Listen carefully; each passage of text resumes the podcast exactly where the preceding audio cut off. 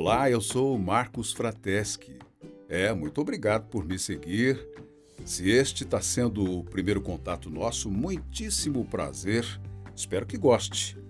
No meu trailer, me apresentei rapidamente e agora avanço um pouquinho mais conforme prometi.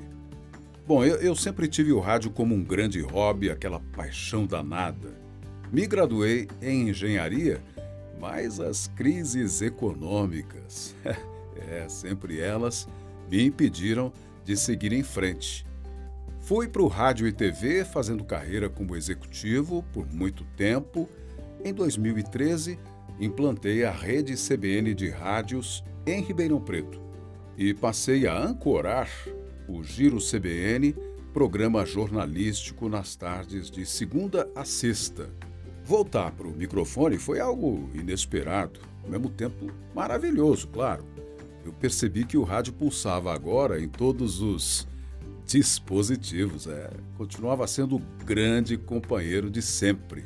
O podcast é, ao meu ver, o próprio rádio, do tempo das grandes entrevistas.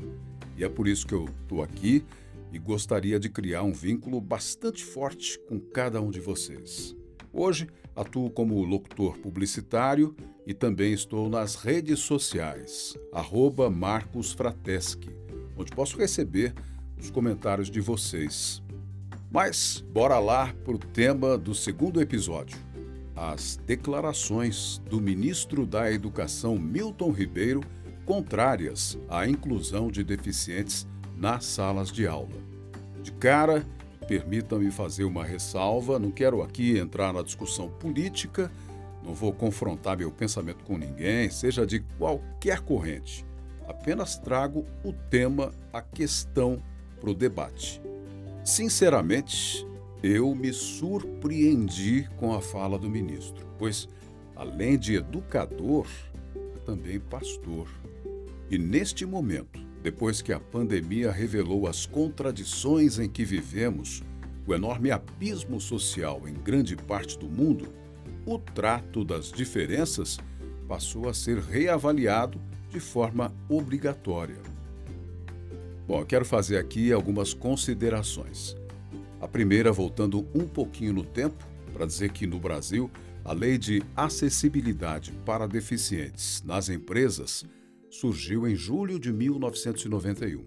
Tem, portanto, 30 anos e foi um marco, pois permitiu a capacitação de jovens plenamente aptos ao mercado de trabalho e resultou num número significativo de funcionários tão ou mais eficientes do que os demais companheiros. E eu não estou falando aqui de gente só com alguma dificuldade motora, não, hein? Anteriormente, quantas gerações não foram condenadas a ficar trancadas dentro de casa sem qualquer estímulo de aprendizado e desenvolvimento? Em casos mais severos, enviadas até para manicômios, tidas como imprestáveis. Aliás, peço licença para sugerir a leitura do livro Holocausto Brasileiro, da jornalista Daniela Arbex, editora Geração vocês vão se surpreender. E mais um ponto: estamos na disputa das Paralimpíadas de Tóquio e com os nossos competidores já colecionando medalhas. Que incrível performance! Voltando aqui para o nosso foco de agora, a inclusão escolar. Na educação não foi nada diferente. Vocês sabem. Ao longo da minha carreira profissional, conheci várias e várias iniciativas com absoluto êxito na inclusão de alunos. E existia o mesmo tabu de que não era possível, que isso, que aquilo.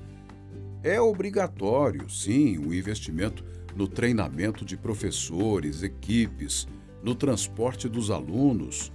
Material pedagógico sobre inclusão existe aos montes na internet, gratuito. É vasta a experiência adquirida ao longo dos últimos anos de forma que não se pode condenar estas crianças e adolescentes à condição de incapazes. Alguém pode falar que o ministro não disse bem isso, que se referia a casos de extrema limitação. Mas, até nesta condição, devem ser observados equipamentos adequados. E a inclusão referida aqui é a que, com sucesso desde 2008, é proporcionada a cerca de 1,3 milhão de alunos pelas escolas regulares. Recentemente eu li um artigo de uma articulista relatando a preocupação da escola com um aluno autista de uma das classes. Eles receberiam uma importante visita e a preocupação era de que o garoto gritasse na sala quando o convidado estivesse lá.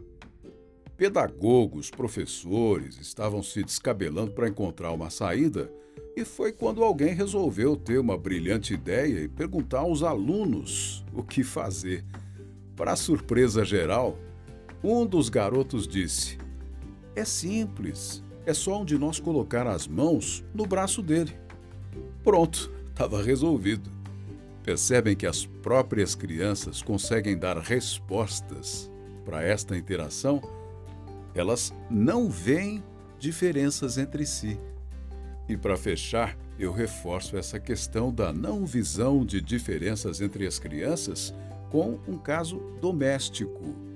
A minha esposa é fisioterapeuta e quando meu filho mais novo era pequeno, tinha a clínica aqui em casa mesmo. De vez em quando ele ia lá na sala de espera, brincava com as crianças, junto dos pais, claro. E olha que muitos eram pacientes graves, com sequelas de paralisia cerebral. Depois, quando ele já estava com uns 11, 12 anos, a minha esposa foi buscá-lo na saída da escola e, ao chegar, o viu conversando com um colega que estava em uma cadeira de rodas. Ao entrar no carro, ela perguntou a ele quem era ele respondeu ser um coleguinha de classe. Então ela perguntou: O que ele tem? Meu filho simplesmente respondeu: Nada. Percebendo a pergunta mal colocada, ela rapidamente emendou: Sim, filho, ele não tem nada. Deu para observar? Quando há esta convivência, o processo é natural. Tudo se normaliza. Não existem diferenças eles aprendem a se respeitar e se ajudar. No momento em que há ainda toda essa dúvida da volta presencial às escolas, é extremamente importante que se busque intensificar a inclusão. Não há sentido em pleno século XXI que algumas diferenças façam com que nós não nos sintamos perfeitamente iguais entre nós. Se você me seguiu até aqui, muitíssimo obrigado. Eu quero também receber comentários de como melhorar este canal. Me siga pelas redes sociais, arroba Marcos Se você está me assistindo pelo YouTube, me siga também lá no Spotify e excelentes inspirações no seu caminho. Será sempre muito bom te encontrar por aqui.